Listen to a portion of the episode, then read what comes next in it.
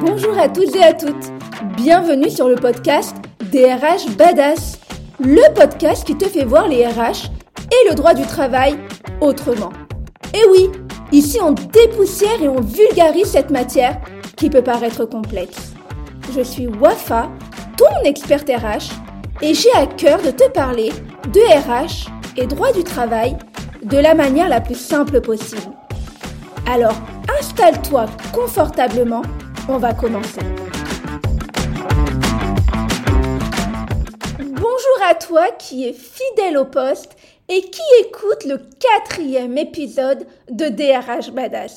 Dans cet épisode un peu spécial, on va parler de l'impact des réseaux sociaux sur la vie professionnelle et notamment celle de nos chers bambins, futures personnes actives de notre société. Pour en discuter aujourd'hui, je partage le micro avec ma fille de 11 ans, Viana. Coucou Viana Coucou maman Eh bien chérie, je suis ravie de t'avoir à mes côtés pour cet épisode qui te concerne de près puisque du haut de tes 11 ans, on parle déjà réseaux sociaux et pourquoi ne pas ouvrir ton premier réseau social? Merci beaucoup maman de m'inviter sur ton podcast, je suis vraiment trop trop contente. C'est vraiment une très très belle expérience pour mon avenir et je t'en remercie infiniment. Oh bah t'es bien trop gentille chérie. Merci à toi parce que c'est un sujet qui est compliqué parfois à aborder et puis tu as eu le courage d'accepter ma demande d'être présente sur ce podcast euh, qui traite d'un sujet qui parfois génère des désaccords entre parents et adolescents.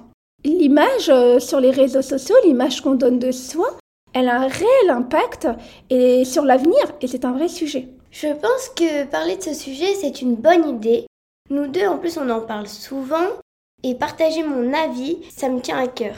Est-ce que tu peux m'expliquer pourquoi ce sujet te tient à cœur et pourquoi tu souhaites partager ton ressenti aujourd'hui? Bah nous les ados, on veut faire comme les copains copines, on veut avoir Snapchat, on veut avoir Instagram pour pouvoir euh, poster nos vidéos, nos photos, euh, les danses qu'on fait, etc. Mais le problème c'est qu'on ne sait pas les utiliser et ça moi je pense c'est un vrai problème. Tu soulèves en effet une vraie question. C'est comment utiliser les réseaux sociaux? À un moment donné, en tant qu'adolescent, et puis nous, en tant que parents, on ne pourra pas vous interdire ad vitam aeternam d'utiliser les réseaux sociaux. Et puis clairement, je ne suis pas pour. J'estime que tu dois avoir de la visibilité. Mais encore faut-il utiliser les réseaux sociaux à bon escient. Faire la distinction entre le réseau social que tu peux partager avec tes amis et celui qui va devenir professionnel. C'est important aussi de te dire, chérie, que tu as une empreinte numérique qui va te suivre durant toute ta vie. Attends maman, c'est quoi une empreinte numérique? Wow, alors qu'est-ce que l'empreinte numérique? Alors je vais essayer d'utiliser les bons termes. Au final, quand tu es euh, sur Internet, sur un réseau social, et que tu vas écrire des choses ou que tu vas chercher des choses, c'est tout ce que tu laisses derrière toi quand tu as utilisé un réseau social. Je te donne un exemple. Imaginons qu'à 12 euh, ans, tu décides d'écrire quelque chose sur Twitter ou bien sur un profil euh, autre que le tien. Eh bien, ces propos-là seront dans ton empreinte numérique. Ça veut dire que si demain tu deviens, allez, imaginons, ministre de la Culture, et que tu as tenu des propos qui ne sont pas défendables, eh bien, ces propos qui sont dans, dans ton empreinte numérique te seront opposables. Ça veut dire qu'on pourra les utiliser contre toi. Voilà pourquoi il est important de savoir comment utiliser les réseaux sociaux et quel est l'impact que ça peut avoir plus tard sur toi. Alors comme je te le dis souvent, Viana, moi quand je faisais une bêtise à l'âge de 12 ans, ça restait dans le cocon familial, ça restait dans, le, dans la sphère amicale, dans la sphère privée.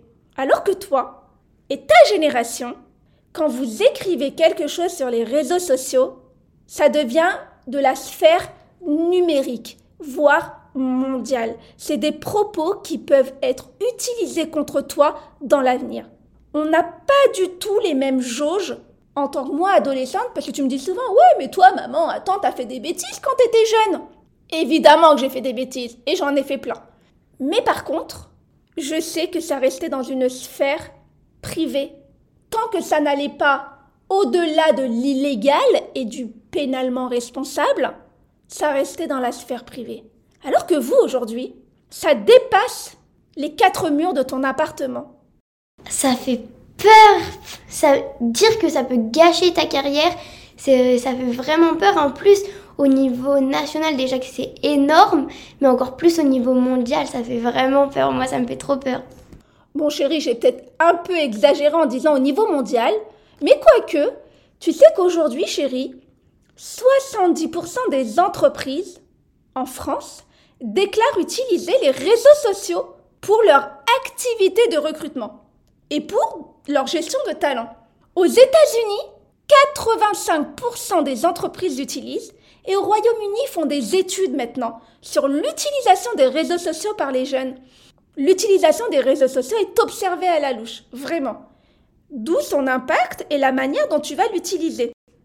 Donc pour moi, c'est pour ça que je ne cesse de le dire, il est urgent que l'on prépare chacun de nos enfants à l'utilisation de ces réseaux sociaux. Je me dis qu'on peut commencer déjà à te préparer dès tes premiers stages, en créant euh, un profil professionnel par exemple, un profil LinkedIn.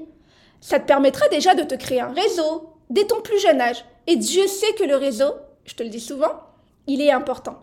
Il faut réseauter. Et pourquoi pas le faire dès aujourd'hui?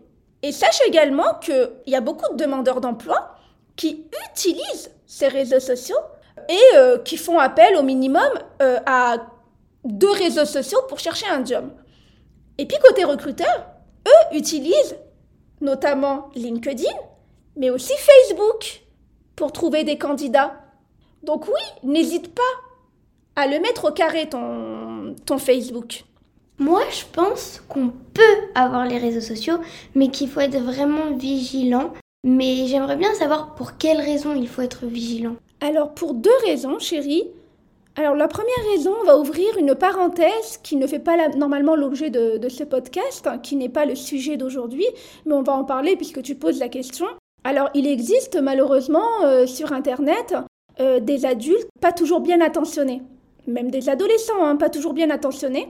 Mais je pense notamment aux adultes et puis de l'effet du grooming. Le grooming sur Internet sont euh, des, adultes qui se font passer pour des enfants afin de gagner la confiance de leurs victimes. Et c'est ce qu'on appelle le grooming. Donc déjà, voilà pourquoi il faut être vigilant. C'est la première chose, c'est pour ta sécurité et c'est pour te protéger.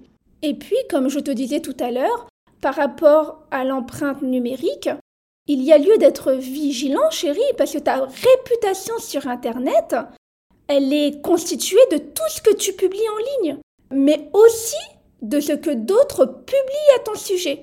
Il faut faire attention à tout ce que tu fais sur Internet, à tout ce que tu postes, parce qu'au final, ça sera retenu contre toi. Ah, ça veut dire que si tu fais des erreurs, eh ben elles vont te suivre toute ta vie après Oui, si tu fais des erreurs sur Internet, hein. pas des erreurs dans ta vie, mais si tu fais des erreurs sur Internet, en effet, elles peuvent te suivre, puisque tu as une empreinte numérique et si tu publies des contenus sur plein de sites internet, eh ben, l'ensemble de ces publications et de ces sites vont constituer, c'est ce que je te disais, ton empreinte numérique.